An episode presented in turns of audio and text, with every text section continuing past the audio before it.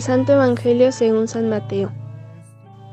En aquel tiempo envió Jesús a los doce con estas instrucciones. Vayan y proclamen por el camino que ya se acerca el reino de los cielos.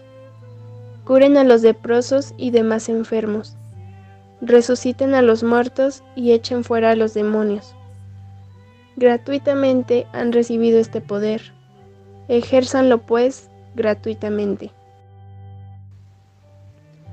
No lleven con ustedes en su cinturón monedas de oro, de plata o de cobre.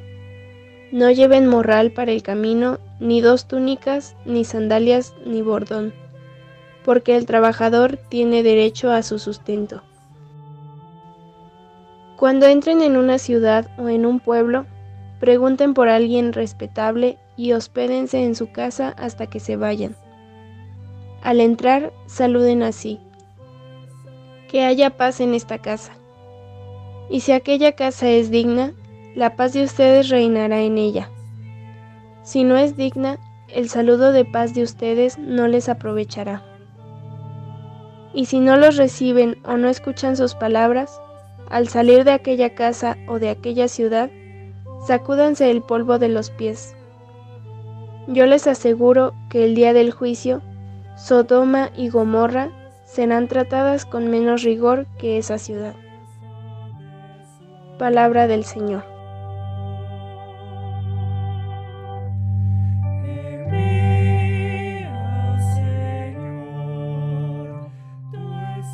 Hermanos y hermanas, muy buenos días. La gracia y la paz de parte de Dios nuestro Padre y de Jesucristo el Señor esté con ustedes. El pasaje evangélico que corresponde este jueves eucarístico y sacerdotal es Mateo 10, versos del 7 al 15, y la Biblia litúrgica lo titula como Normas para la misión. Los discípulos de Jesús deben continuar la obra del Maestro, deben anunciar la presencia del reino, el poder hacer milagros de curación debe ser el argumento de la verdad de lo que anuncian. La presencia del reino de Dios. Tanto la predicación de los discípulos como sus obras deben anunciar la proximidad del reinado de Dios.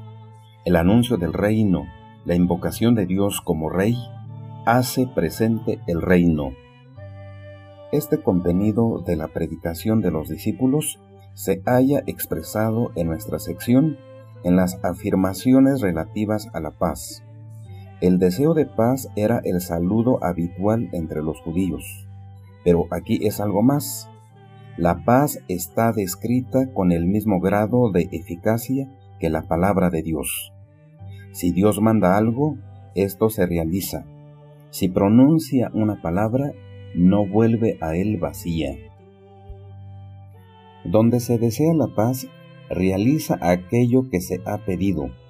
Se trata pues de la paz que equivale al reino de Dios, la paz eterna, la de Dios, la plena armonía entre Dios y el hombre, entre el hombre y el hombre, la reconciliación.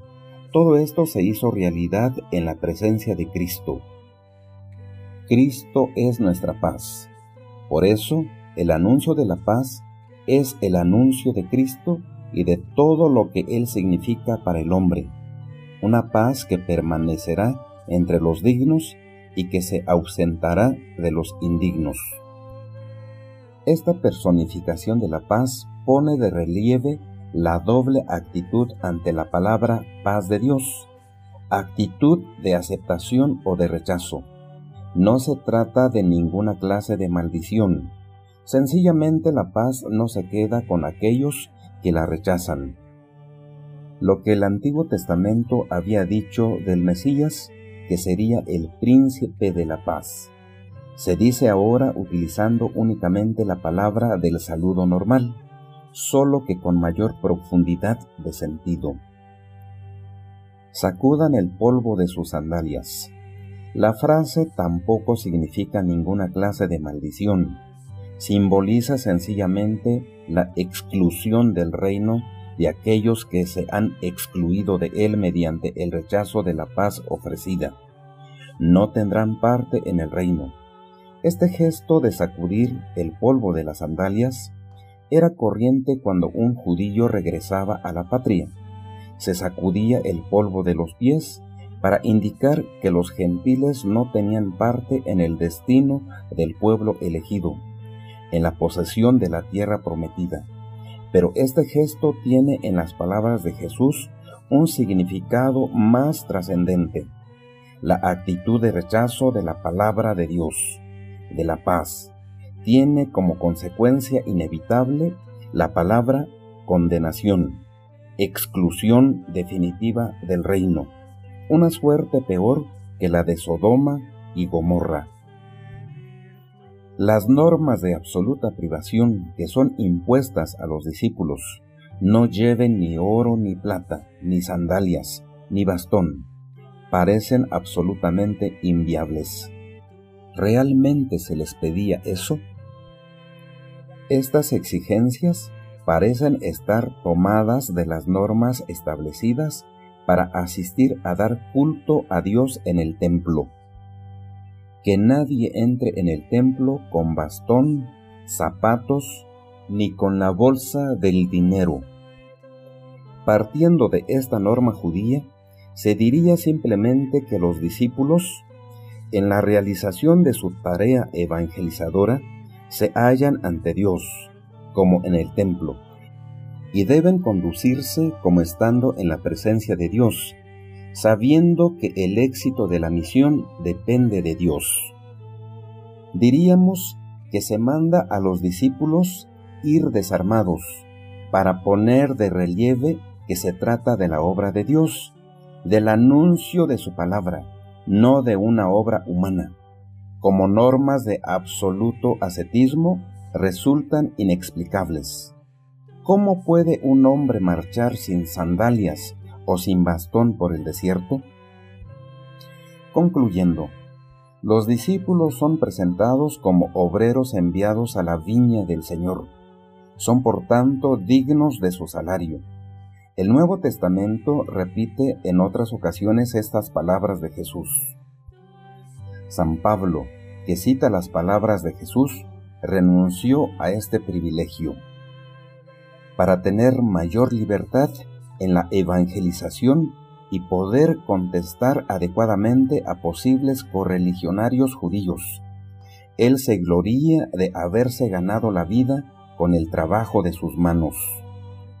Finalmente, comparto el cuarto defecto de Jesús, de que Él es un aventurero, según el cardenal Francisco Javier Neguyen Bantuán, de su libro Testigos de Esperanza. Dice el cardenal que de Dios está gozando. El responsable de publicidad de una compañía o el que se presenta como candidato a las elecciones prepara un programa detallado con muchas promesas nada semejante en Jesús. Su propaganda, si se juzga con ojos humanos, está destinada al fracaso. Él promete a quien lo sigue procesos y persecuciones. A sus discípulos, que lo han dejado todo por él, no les asegura ni la comida ni el alojamiento, sino solo compartir su mismo modo de vida a un escriba deseoso de unirse a los suyos, le responde, Las zorras tienen guaridas y las aves del cielo nidos, pero el Hijo del Hombre no tiene dónde reclinar la cabeza. El pasaje evangélico de las benaventuranzas, verdadero autorretrato de Jesús, aventurero del amor del Padre y de los hermanos, es de principio a fin una paradoja aunque estemos acostumbrados a escucharlo. Bienaventurados los pobres de espíritu, bienaventurados los que lloran, bienaventurados los perseguidos por la justicia. Bienaventurados serán cuando los injurien y los persigan y digan con mentira toda clase de mal contra ustedes por mi causa. Alégrense y regocíjense, porque su recompensa será grande en los cielos. Pero los discípulos confiaban en aquel aventurero. Desde hace más de dos mil años y hasta el fin del mundo, no se agota el grupo de los que han seguido a Jesús aventurero. Basta mirar a los santos de todos los tiempos. Muchos de ellos forman parte de aquella bendita asociación de aventureros. Sin dirección, sin teléfono, sin internet y el peor de los casos, sin familia. Una súplica al estimado auditorio. Recemos por este tipo de aventureros necesarios en todos los ámbitos de la sociedad. Hasta el jueves próximo, Dios mediante.